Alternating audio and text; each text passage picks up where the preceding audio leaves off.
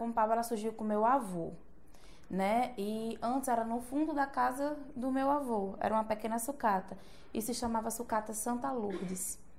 E com o tempo, né, meu avô junto com meu pai e meus tios foram trabalhando até surgir em 1986 a Compal, né, que antigamente a Compal era bem pequena mesmo, trabalhava só com essa parte do seminovo. Então, ela foi crescendo aos poucos, fruto de muito trabalho, né? A gente diz, diz muito que eles tiveram muita sorte, porque quanto mais trabalharam, mais sorte tiveram.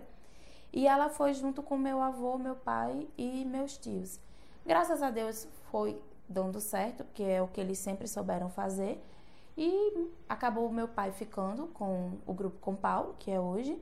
É, o meu tio com a empresa, meu, meus outros tios também, cada um com a sua empresa. E cada uma vem seguindo no seu ramo. É, a cada ano que passa vem crescendo mais. E é praticamente isso, a história da Compal em resumos.